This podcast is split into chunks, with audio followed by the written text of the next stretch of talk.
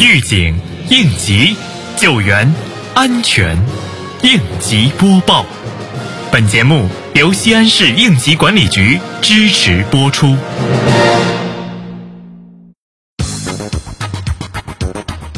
为确保高温季节危险化学品领域安全生产形势持续稳定，近日，南田县应急管理局对前程公王岭加油站、玉山基加油站安全隐患整改情况进行复查。执法人员对照责令限期整改指令书，逐项核实隐患整改完成情况，确保每项安全隐患整改落到实处。强调企业要进一步完善隐患排查整改闭环管理制度，落实隐患排查治理职责，及时发现和消除隐患，规范隐患排查登记整治全过程，不留空档，不留死角。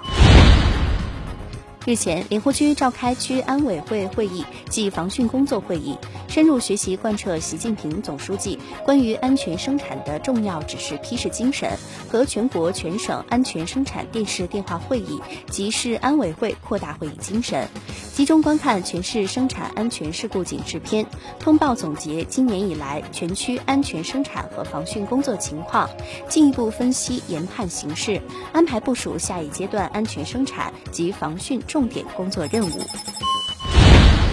为切实做好夏季高温期间安全生产工作，近日，城乡管委会督导各职责单位持续开展夏季高温预防性检查工作。城投集团应急办对三学街项目临时用电、临边洞口防护、动火作业、高处作业等进行检查。西安曲江城墙旅游发展有限公司组织经营单位新员工、店长及负责人就电气线路使用规范及消防安全知识进行培训，并对培训人员进行考核。环城管理部对环城公园各物业公司管理房、库房、配电室及公共区域的安全用电、灭火器材、库房管理等内容进行检查。